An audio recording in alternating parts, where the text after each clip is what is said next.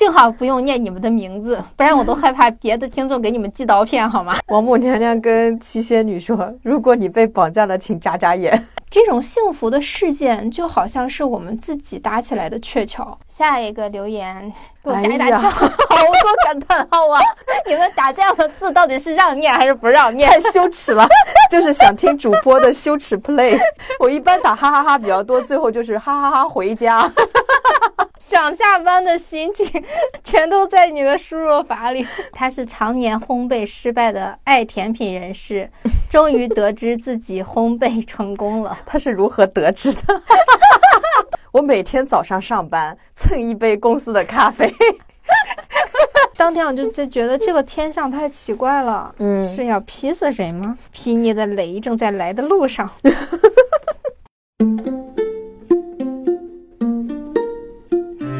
Hello，大家好，欢迎大家收听二零四零书店的第三十二期节目，我是元英，我是玄机，我们是一档游走在阅读与生活之间的播客，旨在用价值与美重建有意义的生活啊。今天我们不一样哈，今天我们不是内容的生产者，而是内容的搬运工，对我们是个平台。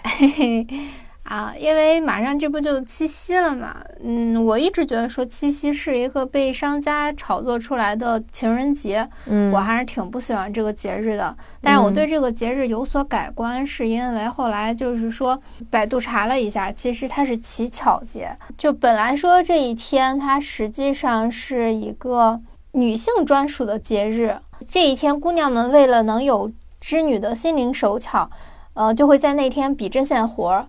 就感觉这其实是更像一个独立女性节日哈，大家让自己的业务能力更精进一些。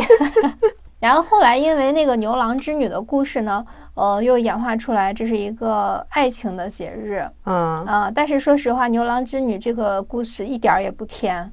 对呀，他们好像就一年只能。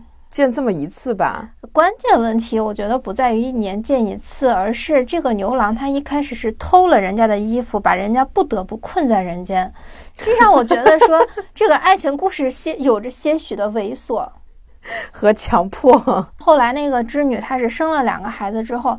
呃，就被回了天，回了天庭啊什么的，我就觉得说，呃，以前我们小时候，人家都说王母真的不是人啊，就是没呃非常铁面无情啊，人家在地下过得好好的啊，为什么非要把人家弄到天上去，让人家夫妻分离啊？我后来想了想，王母是在救她自己的女儿吧？王母娘娘跟七仙女说，如果你被绑架了，请眨眨眼。对呀，这谁谁能说牛郎干这种事儿，他跟织女的日子就是好日子啊？反正我觉得还是挺呃，反让人生理不适的一个故事。呃，后来听人说，以前的故事之所以都是就是这种女的特别牛逼，然后都是一男的就是一无是处，啥也不会干啥的，都是一些穷书生写的一些抚慰男性的。故事嘛，也是把一些女性标榜成贤惠啊什么之类的，这样就是持家啊什么的这样的一些故事，它是一些文化传统。哎，不过牛郎好像还算是一个比较好的，因为他不算好吃懒做。牛郎还算是一个，他会去男耕女织啊，就男主外女主内啊，好歹算个好人吧。他只是穷而已。哎呀，呃，但是现在牛郎的意义就已经完全不一样了哈，我们都知道了。对我好好奇，这个牛郎是什么时候就变成另外一种意思？哎，不过这么想想，牛郎他就是要吃女人饭呀，啊，对不对？哼。翻白眼。啊，我们就不说这个恶心的故事了啊，我们还是说，就是趁着这个节日，让大家能感觉到各种各样的幸福。如果是只能在爱情中体会到幸福的话呢，那我们现在大部分人可能就体会不到幸福了。嗯，那那幸福的定义如果被这样狭隘的定义成爱情，只有爱情才值得被庆祝的话，我觉得，嗯，太狭隘了。对对对，而且之前我们在定这个选题的时候，玄机还给我看了。看幸福的五大要素，我看完那五大要素，我的头都大了。我就觉得说，作为一个怎么说，就是健全的人，可能或者说健康且正常的人，看到那五大要素，会觉得说，嗯，是这样，没错啊。但是我们更多的人其实是含在健康。正常的这个路上就摸索着，就还没有达到那个境界。难道说这些人就不能幸福吗？也感觉就是挺窒息的。啊，而且再加上之前在听众群看大家聊天儿，然后发现其实大家，呃，能引起大家热议的，常常都是生活中的不得意，或者是难以忘却的那些难过。嗯然后，然后我就猛地一问，有大家有什么幸福的回忆吗？哦，好像大部分人都想不起来。嗯是的，其实幸福确实是一个猛地一说就很难描述的一个东西啊，因为它存在于生活中的点点滴滴。呃，所以我们就想把它变成一期节目，然后希望它能从一些星星点点汇聚成银河，就是属于我们自己的那种银河资源库对。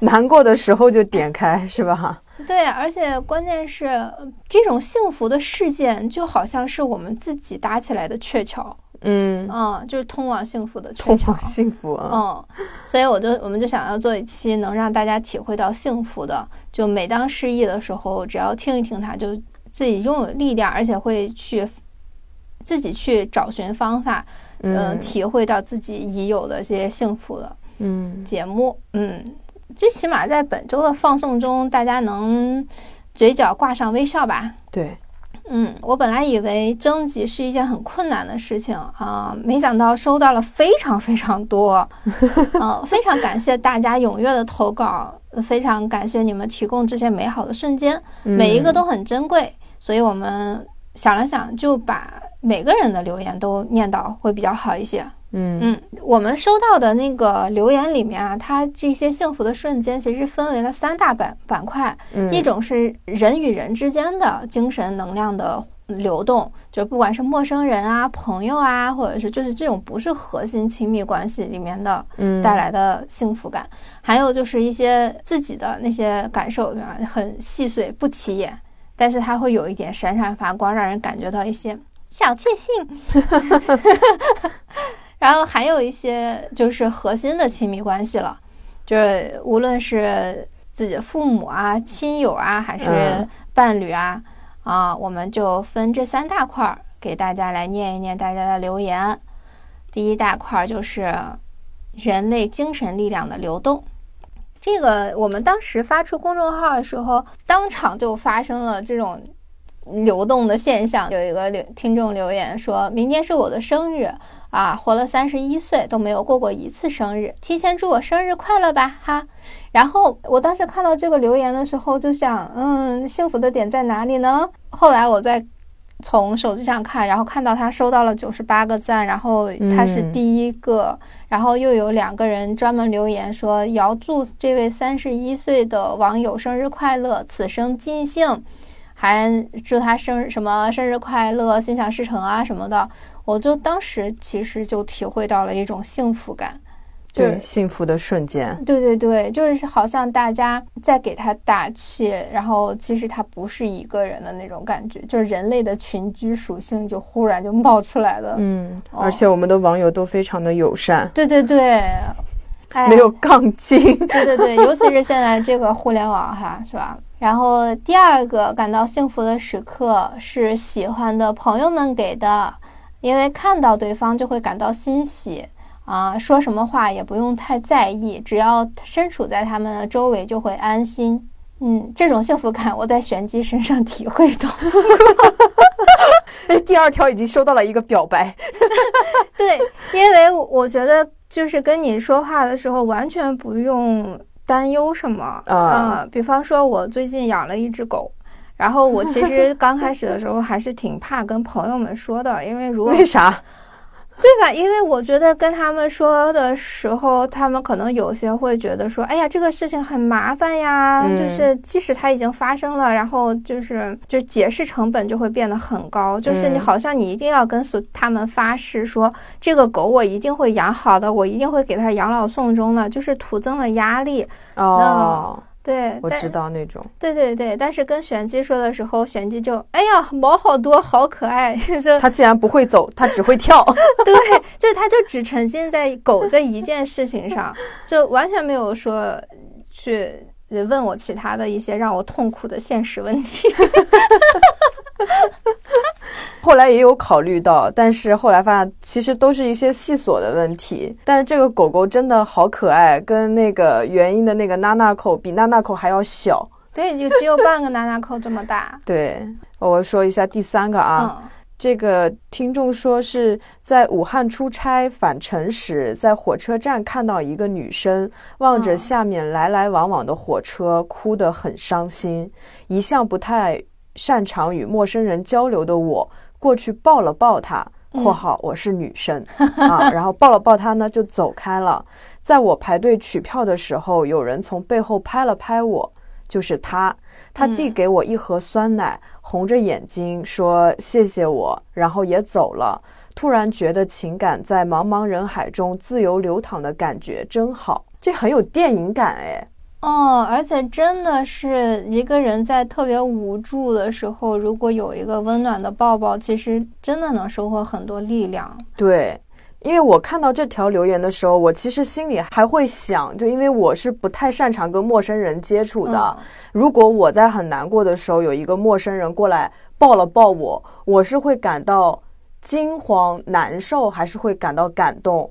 但我一想，如果我当时真的很难过的情况下，其实不太会有正常的这种社交恐惧。嗯，对，如果真有人来抱我，确实是还挺感动、挺幸福的。是我当时嗯看到这、就其实我们看这所有的留言的时候，都是心里都有很多暖流飘过的那种感觉，对，就是那种，他他形容的很精准，就是流淌感。嗯嗯，下一个这个留言非常有意思，就是它的有意思点在哪儿呢？他留了六次言，他这个没留上吗？不，他留了六次，就是每一个都有微小的改动，就是刚，哦就是他把细节都更多的补充了。然后我嗯给他精选一次，他就删掉一次，精选一次，删掉一次。然后他留到第五遍的时候，我给他留言说：“我说你还会再写第六遍吗？”然后我这个还没有发出去，他就删掉了。然后到第六遍的时候，我都不敢给他精选了，我等了好长好长时间，确定他不会删之后，我才把它加上去。啊，好可爱。对，对他很谨慎，我我觉得他是担心我们不太能 get 到他的那个点吧。嗯啊，就是他是一个大专生，然后六月份的时候学生会换届大会，他想给广播站的大家准备惊喜，给学姐们送别，然后给同届的大家带来开心，所以他在一个月的生活费一千块钱中抠抠搜搜的啊，就是他平时是抠抠搜搜的啊，但是他拿第一次拿出了三百多块钱给每个人订了满天星。然后又熬夜熬了几个夜给大家写信，哇，啊，我觉得他真的就无论是从物质上还是精神上，都真的是付出了很多，所以我很理解他为什么要修改那么多遍留言。他说，最关键的是他在悄悄准备惊喜的过程中，这个过程让他感觉到幸福。嗯，然后大家收礼物时，他呃都很开心，他也感到幸福，他是幸福双倍。对对对，这个就是那种什么赠人玫瑰，手有余香，这种幸福是特别特别特别爽的。对，因为他嗯就是你在准备的这个过程中的这种喜悦和想象大家收到这些东西的时候的快乐，其实比对方收到的这个东西到底值多少钱更加无法估量。对，嗯，因为心意，我们礼物，其实我们很多人，尤其是女生，在收礼物的时候，真其实真的不太在乎那个东西它真的价值多少，嗯真的是你敷衍不敷衍的问题。为什么很多人吐槽收到一些奇奇怪怪的女生都哭了的的礼物？其实是因为在那份都哭了当中，感受到了这个人的敷衍，敷衍，因为嗯我们在日常生活中跟伴侣在一起，其实大概率知道伴侣对自己的生活是一个什么样的评判标准。对他如果是那种每天打扮的自己就是女生都哭了的那种造型，他送这 他送自己这样的礼物，很能理解，对吧？嗯嗯但如果对方平时吃穿用度就什么整天 A J 啊、椰子啊，然后嗯最后送了你一份那样的水晶鞋呀、口红套装啊，你不能说他是不懂女生，而是他就是敷衍，就是搜索。哎，嗯我跟你讲，这很很好笑。我刚开始跟我男友谈恋爱的时候，他就说，嗯，他作为一个没有恋爱过的人，他嗯之前很自豪的跟我说，呃，他给室友出过的主意就是上淘宝买 送女生的礼物，然后。他们一宿舍的男生就说：“哎呀，淘宝怎么还有这个功能啊？好开心啊！不用动脑子，就直接就就可以买得到各种各样稀奇古怪的东西。我说：“啊，确实稀奇古怪，都有什么样的东西？我好好奇。永不停止的陀螺。但是我刚刚我你在说的时候，我就想说，就有一些男生他可能自认为就比较圆滑嘛，嗯，对吧？也会哄女孩开心，嗯所以他们可能会去一个比如说 TF 的店、香奈儿的店，然后就说你们这个现在爆款的口红。啊色号是哪个啊啊？对，我要我要送礼物。其实我觉得这个事情就也是挺敷衍的，啊，是的，是的，其实并没有用什么心。对，其实送嗯口红这个事情，当它成为了一个就是送礼标准的时候，其实也是不用心的，哪怕它两三百块钱。说对是我要是收到一根口红，我可能也是呵呵一笑走开。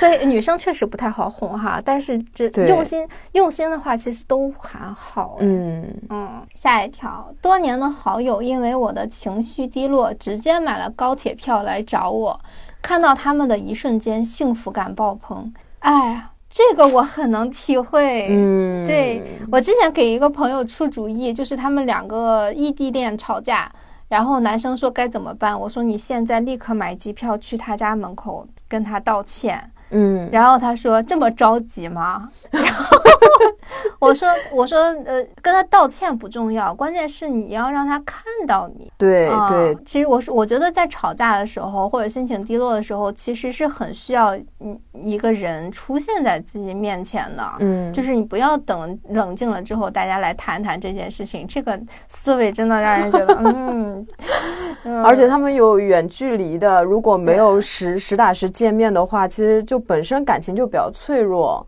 一吵架，你你又不出现在他面前，其实就是确实这个很难解决。而且尤其是我觉得朋友能去买高铁票去看他，更用心一些。对因为男女朋友好像还会有那个义务在，就是我是有义务哄你开心，让你高嗯兴的，就是你的快乐就是我的快乐，什么 Happy Wife、Happy Life 之类的。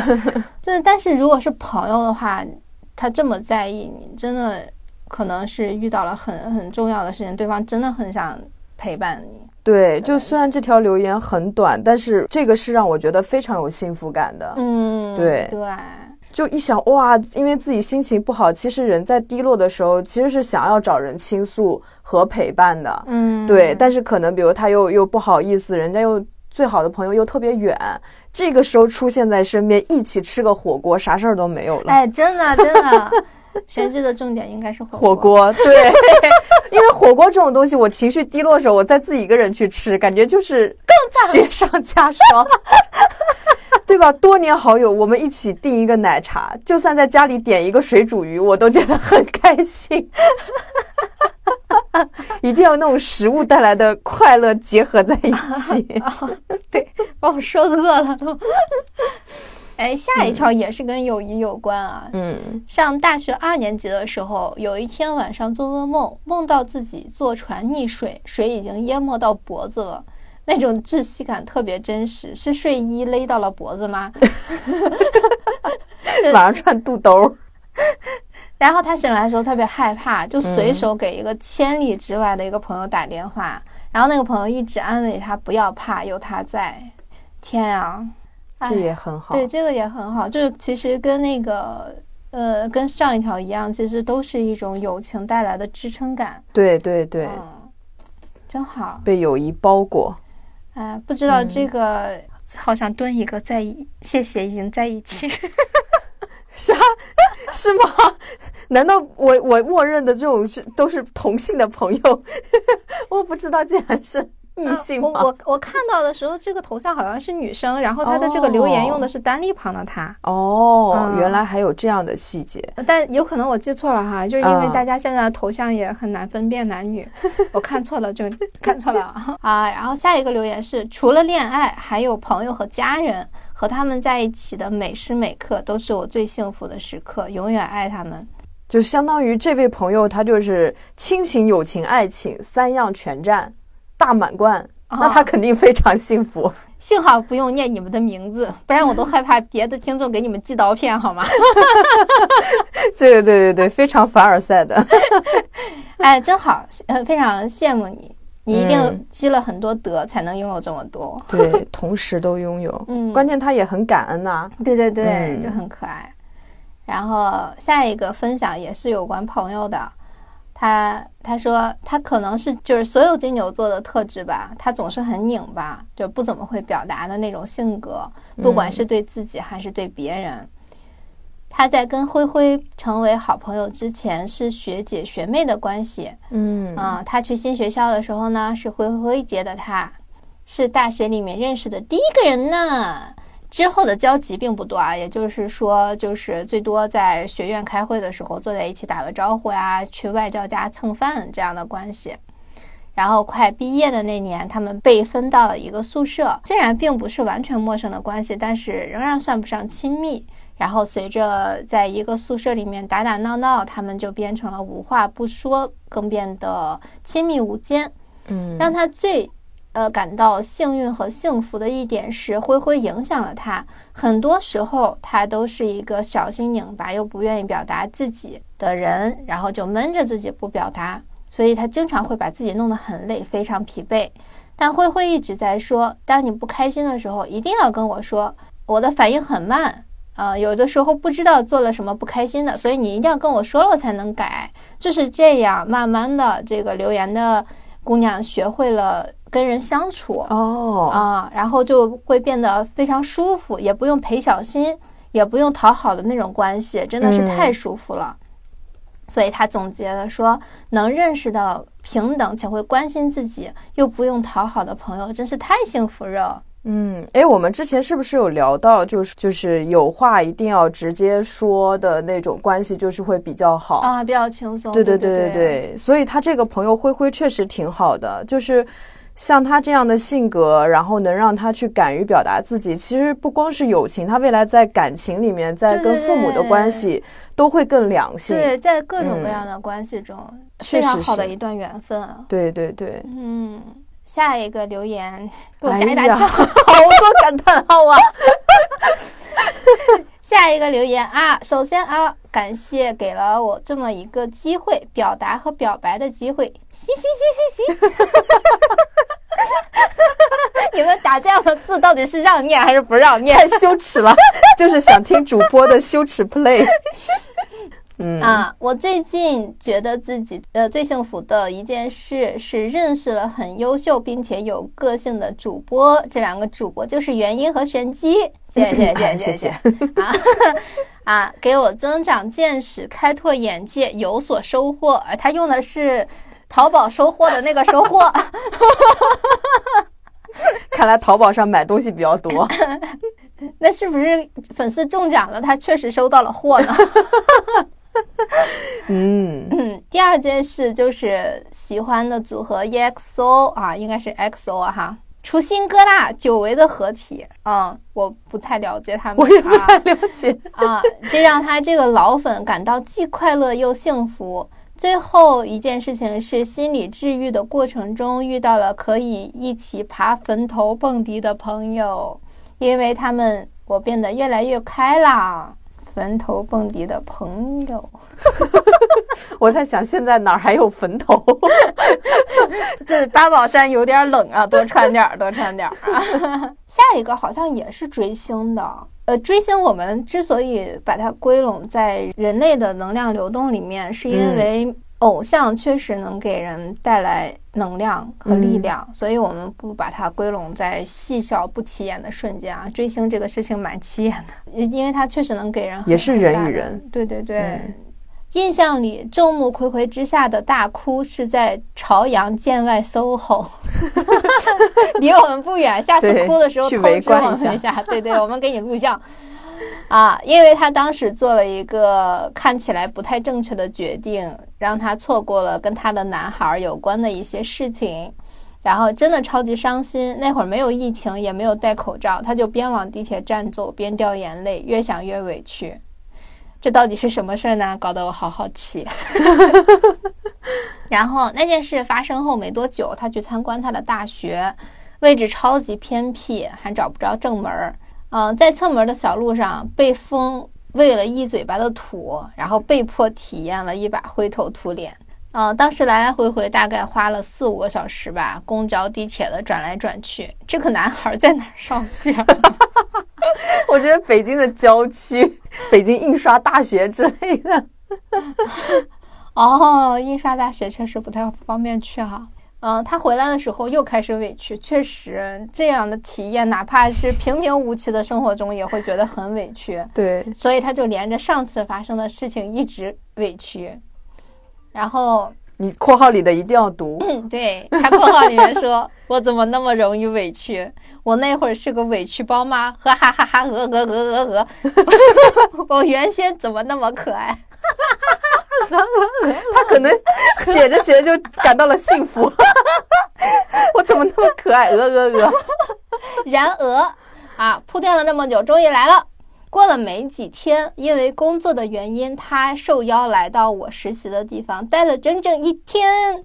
啊，那天早上看着他远远的朝我走来的时候，真的感觉时间都停滞了。路两边的竹子都是少年人独一无二的背景板。啊，那天下午我还有幸旁观了他写毛笔字的现场，简直幸福。我愿意称之为人生的高光时刻。所以这个少年是个明星是吗？我不知道他没有明写，然后我还想一想，难道是什么易烊千玺之类的吗？不知道哎，就是我我不知道哪个明星是以写毛笔字著，易烊千玺好像会写毛笔字，我记得易烊千玺还挺有文化的。嗯，其实现在的小生都还挺有文化的，就是我感觉写毛笔字还挺 有意思的。也许不是个明星，也许只是是个文化人，对吧？嗯，不好讲。真的挺可爱的。鹅 鹅鹅，不知道这个鹅鹅鹅，它是不是打哈哈哈太多了以后出现的鹅鹅鹅？我一般打哈哈哈比较多，最后就是哈哈哈回家。想下班的心情 全都在你的输入法里。对，然后最后一个人际关系的是，对于我感到幸福的瞬间有无数个，大多数是最为自然的、平常的瞬间。对于来自父母和知己好友的幸福瞬间，由于潜意识里认为理所当然，常常多为时间拉长之后很久的感受。这是什么意思？就是他，因为就是潜意识觉得这些东西都是理所当然的，所以他真都是过了很长时间才会感受到感受呃对反应过来哦哦，这件事情很幸福。哦，理解一下，我们的听众大部分都还挺有文化的。然后发过来的时候，我看到他在一个什么研究所，反正他是个博士生嘛，哦嗯，所以文笔可能会就是比较不不鹅鹅鹅一点。对，他是非常不口头的，是比较书面的。嗯对对对。然后他的例子是，除了让亲人之外，令我感到幸福的一件事情，就是他在美国时，一切令他感觉到家的温暖的时候，人在非常缺爱、孤独的情况下，会对这些最稀松平常的举动变得非常渴求和感激。嗯，例如，他去朋友家吃一口家常的中国炒菜，嗯，然后鲍勃叔叔和什么 A 里，念念错也没关系，反正就是两个人。对，有两个嗯人，嗯，嗯在他每个低落和想家的时候，呃，给予他的小温暖。然后，中国传统节日里面贴心的小惊喜，呃，生病时的关心和照顾，还有很多很多的细枝末节，都一一记在心里。哎，在异国他乡的时候，真的别人一点点对你的好都很感动，对对对真的。是。如果我在异国他乡流泪，有个陌生人抱我，我会回去抱住他，哎，是的，是的，是的。真的就会觉得 呃好感动。甚至会觉得他就是我的恩人、再生父母吧。对呀、我就觉得在异国他乡就被人指个路，都是会觉得，哎呀，怎么这么好，这么善良？对，尤其是这种，比方说他还专门为了中国的传统节日给他准备礼物，真的就会感觉到被用心对待。对，嗯，这个确实。真好。然后下面就是细碎的不起眼，但闪闪发光的瞬间。哎，这个系列非常好笑。不灵不灵，对，这个系列有一些真的非常好笑，就是比方说，呃，第一个留言，他这个系列很日剧的那种对感觉。对对对对对对，然后就甚至是有一些奇思妙想，对嗯，呃，第一个每天起床后把家里打扫干净，然后把自己关在房间里面学习，是快乐的瞬间。其实这个我我就很能体会嘛，你把一切都整理好了，然后开始投入所有的精神，专注做一件正事儿，确实是很很快乐的。但是他的这个笑点在于关在房间里，把家里打扫干净以后关在了房间，就有一种迷之好笑。然后第二个更好笑一些，是拼夕夕的钱成功提现，还有这个操作呢？对，拼夕夕那个钱提现其实很难，是吗？很难，你那确实很幸福。对对对，因为他他其实是有一个，就是我知道的成功提现的人，他是几乎组织了整个单位将近五百个人，然后大家有一个系列操作才能把这一百块钱提出来，就是大家其实是有一个算法在里面的哦，因为他最后那几分钱。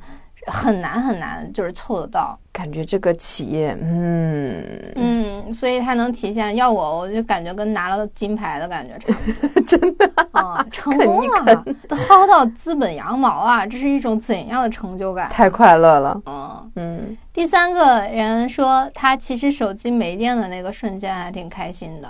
哎，这个是，这个是。展开讲讲，又慌又开心。我觉得这个人可能他也是比较社恐的那种，就是他他很害怕手机里会有信息，然后可能大脑会被很多的信息占据，害害怕别人去找他。但是手机没电是一个你成功可以不用跟任何人沟通，不用回复任何消息的正当理由。嗯，对，然后你就可以很放松，在充电或者你找不到电源的那个时候时候，你就很轻松啊。没有任何的社交负担，嗯，所以就很快乐。确实，嗯。好，下一个是睡着后醒来发现才半夜，这个人的幸福点，我想了一下，换我我会慌，我是不是要失眠？对，换我的话，可能如果说我睡醒了一觉，睡得很舒服，醒了一觉发现才四五点钟，我会觉得很幸福。要是半夜的话，那就意味着四五点可能会困。但是如果说半夜，一两点钟醒过来，然后起来，哎，以前的人在没有进入工业时代时，嗯，是不是八小时睡觉这样的制度的？是，就是就是天黑了就睡，然后睡到一两点钟醒了，然后起来看看书，吃个小饼干，然后活动活动，然后差不多再困的时候再去睡的。哦，是自然自然生物钟的话，其实确实，我有的时候我看了这个东西以后，去尝试过这种自然。醒自然睡，嗯，就是我，比方说，我六七点钟的时候困了，我就睡了，然后凌晨一两点钟醒，然后起来看书，其实效率真的很高。我跟你说，我现在的瑜伽老师就是这个作息，哦，就是两点起来的那个，天黑就睡，然后对两点就起，两点起，然后三点到馆里面，三点半左右就开始训练。开始自己的练习，然后六点半到九点半他是上课，嗯，然后到中午简单吃个饭，下午回家可能就会午休，或者是在家安安静静的待一会儿，然后到天黑就睡了，好像也没啥，他觉得很很舒服。对，其实工业进入工业时代后，人的生物钟是被人为打乱的，是被人为制度打乱的。嗯，你看我们现在很多人十二点一点钟这样才睡觉，其实是。不符合人体本身的生理需求的哦，嗯，但是我觉得这个朋友的一一个感觉就是什么呢？比如说，呃，比如说我拿手机，我刷手机哈，我刷抖音、刷小红书，我看了好多美女，看了好多穿搭，就是我觉得已经过去两三个小时了，结果我一看，我的手机还有百分之九十的电，就是这种快乐，他就觉得自己还可以睡好久，嗯，是。我今我我还不需要醒来面对第二天的上班，我还可以继续睡觉，玩一玩，看 看电视啥的。下一个很有意思的点是，他是常年烘焙失败的爱甜品人士，终于得知自己烘焙成功了。他是如何得知的？对，这个最好笑，就他是得知，他不是自己看到的，是之前的人都被你毒死了，然后看到哦，这个人竟然还活着。哎呀，烘焙失败成功这个事情，我非常有话语权了，因为我原来做过烘焙老师啊。因为我做烘焙的这个过程中，我才发现，其实我们在网上可以看到的很多方子，嗯，包括我们能买到的很多烘焙书籍，它都跳过了一些决定成败的关键步骤。嗯，它。表面看上去是只要这样做就能出品，但是你出的那个出品永远是感觉说，哎，没有那么好看，或者是味道有一点奇怪，或者有一些它会塌呀，或者尤其是像戚风这样的蛋糕，就是它就爆掉或者是塌掉。但其实 其实都是因为那些书里面没有把那些。关键的细节讲到，就因为你这有点损呐。对呀，但是我也可以理解这些人，就是如果他把这些关键的细节都讲到的话，他就不再是大师了。嗯，他就是就是可被替代的，除非他一直研发新的东西。嗯。就其实挺累的，而且其实以前的人都是把烘焙这个东西神化了，觉得说哇，烘焙大师。但其实除了自己去创造的那些方子之外，大部分你已经发明的方子，只要按照标准的做法去做，都一定会成功，它没有失败，因为它是一个非常精准的东西，它就像实验室里的实验一样，你这个东西多少克，那个东西多少分钟，这个东西多少度，它都是经过精准计算的，它不应该失败。咦，我倒我觉得烘焙很适合我，我最喜欢定量了。我做做菜，我觉得我做的不够好，就是因为它其实需要很多自由发挥，对吧？你锅你得有锅气，这火开到多大，怎么怎么着的。但这个烘焙它都用那个小秤去称，对对对，还挺好的，很难失败，很难。啊，所以他除了烘焙成功之外，听着爵士，然后闻着咖啡的香味，看书的时光也很幸福。嗯，哎，对，就我有发言权。我每天早上上班蹭一杯公司的咖啡。我每天早上上班，然后一进公司，我一坐下，然后我就想，嗯，今天又可以蹭一杯公司的咖啡。当我蹭完这杯咖啡，然后我就。开始看看我们自己的书啊什么的，准备一天的工作，那一刻其实是挺幸福的。我寻思你俩这个幸福不是一回事儿，你知道吗？人家是手磨咖啡，你蹭一杯咖啡，low 啊！我这个对对对，就是简单的咖啡机打出来的美式，但我还挺爱喝。嗯，再吃一个沙琪玛，沙琪玛。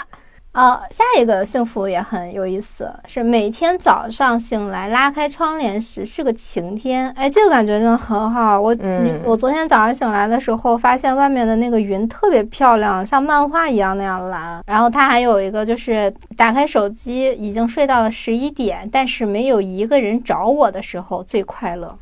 嗯，最惊悚的消息往往在早上醒来的那一刻，或者是半夜突然拿起手机。哦，是的，如果早上起来一睁眼，手机里面就是全是工作信息，尤其是十一点，就是别人找人着着急忙慌，你怎么不接电话呀？你怎么不回信息啊？就有这种时候，这一天感觉都不不舒服。嗯，所以他这个是也是很幸福。嗯，然后下一个是完成任务后，感觉自己好自律，太阳特别大，但还有微风。最好是在一个陌生的地方同时出现，完成任务。和大太阳还有微风，在陌生的地方，就是比如说说在家里决定跳一个帕梅拉，然后啊很辛苦的跳完以后，觉得自己好自律啊。这个时候往窗外一看，太阳很好，蓝天白云，但还有风身上吹过，然后觉得有点凉快，确实还挺快乐的。然后他对幸福有一些幻想，嗯，他想要那种属于他的房间，要有落地窗，特别特别大的，然后要有特别多的钱，想买什么都可以。然后落地窗一打开就有海，那种特别蓝的那种，还有不用他铲屎的猫猫狗狗，还有好多可以逗他笑的人。这个换谁应该都还挺开心的，不用我铲屎的猫猫狗狗，所以铲屎的那个人他还快乐吗？其实是快乐的哎，你知道吗？我我现在有一个很深的体会，就是很多的快乐是需要用一些付出，对付出来体会到的。比方说你在为他，嗯，甚至加深，嗯，我跟猫猫狗狗的感情的，都是他们在作孽的时候。对，原因今天脸又过敏了。包括你看，像拉拉口，他做很多让人匪夷所思的事情，这个逆子。然后，但是我跟他的感情就有一种错综复杂的感觉。我想想怎么形容，就是他如果是一直很甜很甜很乖很乖，我可能不会跟他的感情是很深入到觉得说。呃，我可能会想，他可能跟谁在一起都这么快乐。然后包括他会因为跟呃，就是他去寄养的时候，就很明显的分离焦虑。嗯，就是他去宠物店洗澡的时候会打人家的服务员，然后冲人家大发脾气啊之类的。这些其实都可能要我去跟人家道歉呀，甚至有的时候，呃，可能会涉及到一些狂犬啊什么的疫苗什么的，反而会觉得说，哦，他真的很需要我之类的，包括给他铲屎。呃，或者说给他喂好吃的，你知道，娜可在公司那段时间，其实他的身体状况没远没有在家的时候好，嗯，就是能感觉到这个小动物它就是需要你，它才能活得更好，嗯，呃，有你没你，对它的差别特别大。那它现在在家待着还挺好。嗯，对，而且它回家之后掉毛也变少了很多。嗯嗯，那可能确实也是猫猫猫狗狗也是跟它们情绪和健康都是有关系的。对，它情绪好了，它身体就会比较健康一点。对，我想到了孔孔那只鹦鹉。对，然后海边落地窗很大的窗户，其实我也想过，我后来想，其实。也许住酒店是最好的选择，嗯，因为如果是生活在那样的一个地方的话，太潮了。对，而且那个窗户栅围栏啥的，它容易被海腐蚀、海风什么的对，十年，十年，这个房子实际上只能住十年。然后你一开心，你倚着那个栏杆 看海的时候，可能那个栏杆就掉了。对，其实当这些东西。什么落地窗呀、大海呀，当它是瞬间或者是买东西的时候，都是瞬间，嗯，他真的很幸福。但是如果变成长期拥有的东西的时候，就会变得稀松平常，也许就没有那么幸福了。当然，拥有还是好的，还是好的，去偶尔去体验一下就很好了。对啊，下一个你来念一个好吗？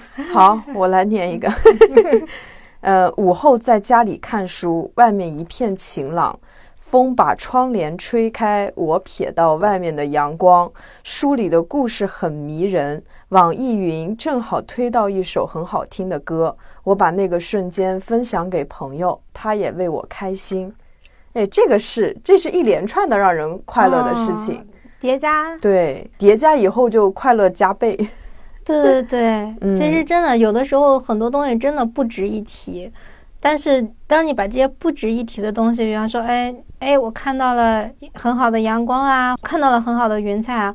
然后去分享，然后又有人应和的时候，就其实就是很开心的。我还想到，我昨天我一个朋友，就是他跟我说，他最近找到了很喜欢的一个胡同里的房子，嗯，就在鼓楼那边嘛。然后那个房子好像也是一个做胡同设计的一个设计师设计的，他是跟一个法国人一起分享一个复式。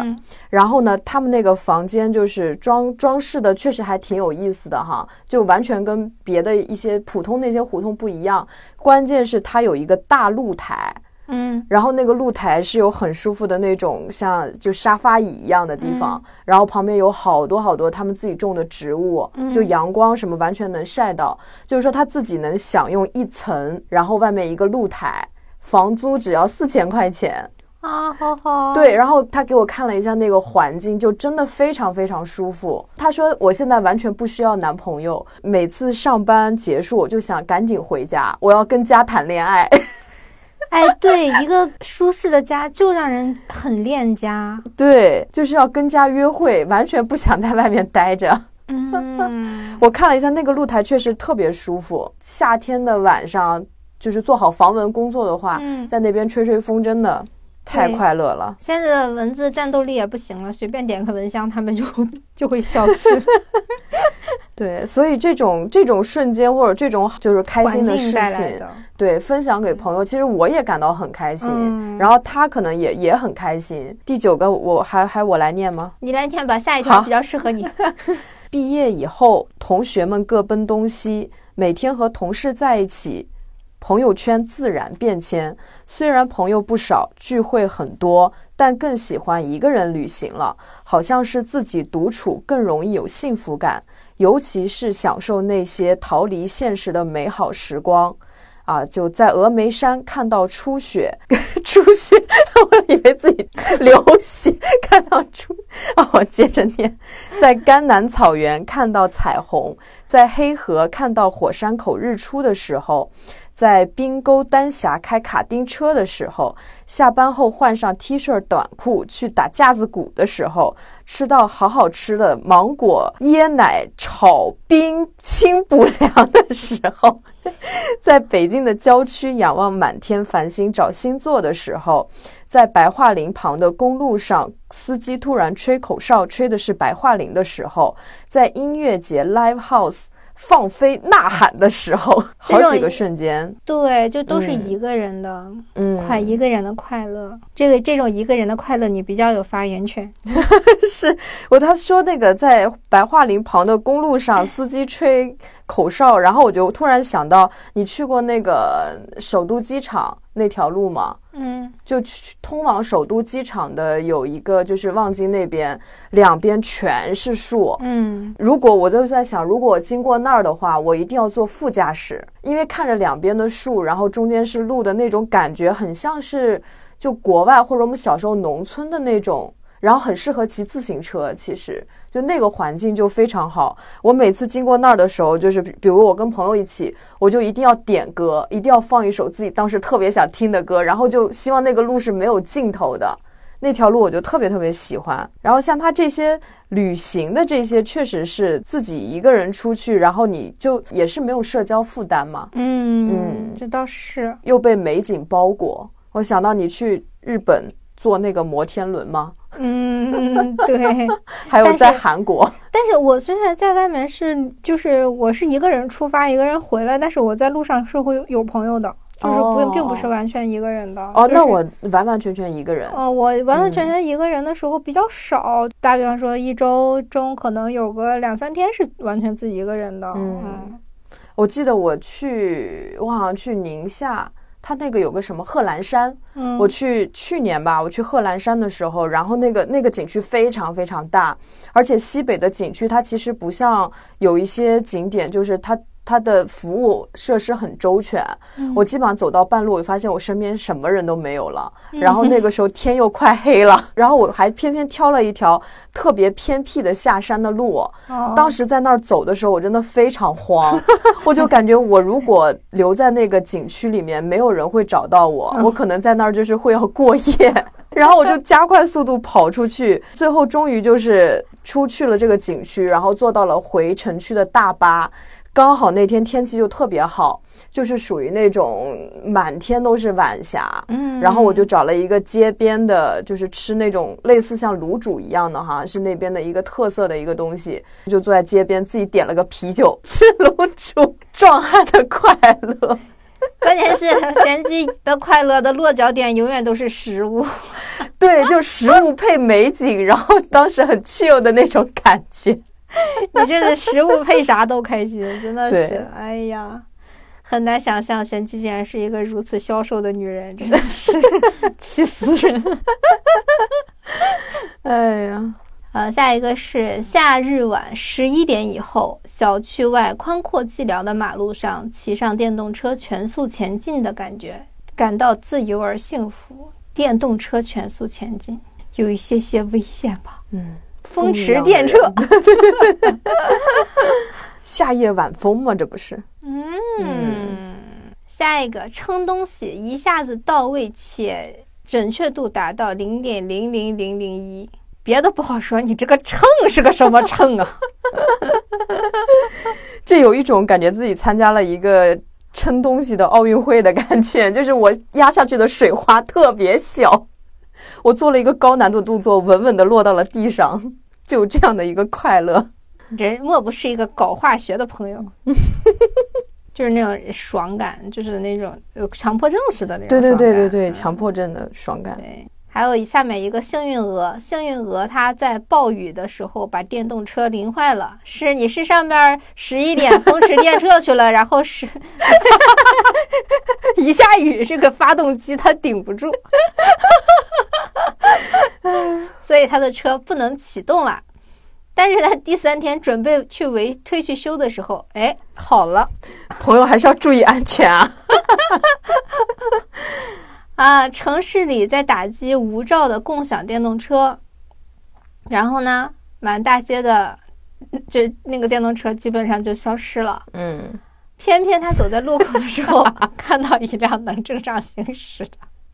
他是多爱电动车，你能不能去给电动车找个代言？啊，笑死我了！就是我从来没有这么密集的看到“电动车”这三个字。对，电动车的快乐。嗯，然后他想打卡一家咖啡店，走到门门口的时候，发现那个门锁着，嗯，正准备离开，就碰到老板来开门，这个很好，这个很爽。对他这也其实很爽这几个事情都是一种就觉得自己是幸运儿，真的是幸运儿的感觉。嗯嗯。然后下一个是打工人忙碌了一天，回到小区，小区的中心位置有一大片树林，发现树林的上空云朵飘过的缝隙中，突然闪现出明亮的光带区域啊，像极光那样，应该是，嗯，像他说的是像银河一样，打扰了，没有往后看。颜色是蓝紫色的混合，就很治愈。哇，这好神奇。这就好像我们前段时间下了班就都在看着晚霞散步一样。对对对，最近北京天气还是很不错的。最近嘛，你哎，前两天、呃前天还是昨天，那个下雨的时候，天一半是蓝的，然后一半是那个黑云密布的，你你有看到吗？我只看到了图片，但我没有看到实际的那哇，我。看到实际的，把我震撼，确实是真的真的很很震撼，因为脑瓜子后面在闪电，而且那个云非常黑、非常厚，你就感觉像动画片里面那种，当时只能感到一个，就是它一团一团的，而且压在胸口的那种感觉，啊就是真的让人想到那个黑云压成程玉摧的那种感觉，嗯就非常像那个电视剧里的特效。但是它画出一个非常清晰的边界线，那边就是嗯像什么都没有发生。太神奇了，所以大自然才是最牛逼的。让我感觉最近的是什么情况？这当当天我就就觉得这个天象太奇怪了，嗯是要劈死谁吗？劈你的雷正在来的路上，最近批的人还挺多。嗯，是批量带走吗？批量生产，批量带走。挺好。老天爷啊，多收点人渣吧。对对对，你看看现在那个最近热搜上面都可以批量带走。嗯，下一个，我的幸福瞬间有很多：和父母聊天，和朋友畅谈，和自己独处，或者单纯吃到好吃的，看到简单的景色，日出或者夕阳，或者在书中看到醍醐灌顶的一句话。那么就来说说我最近感到幸福的瞬间吧。虽然我（括号）虽然我前几天状态不太好了，来的无缘无故的伤心啊，不过现在好了。这是我自己的留言吗？这是。今年暑假，我选择在家备考。那天傍晚，跳绳运动结束的我正在院子里面做拉伸，抬头看到傍晚的天空，独自一人在院子里的瞬间，感觉幸福极了。这份幸福是因为，看他来解说了，嗯，嗯，无人打扰，满足的享受一个人的时光。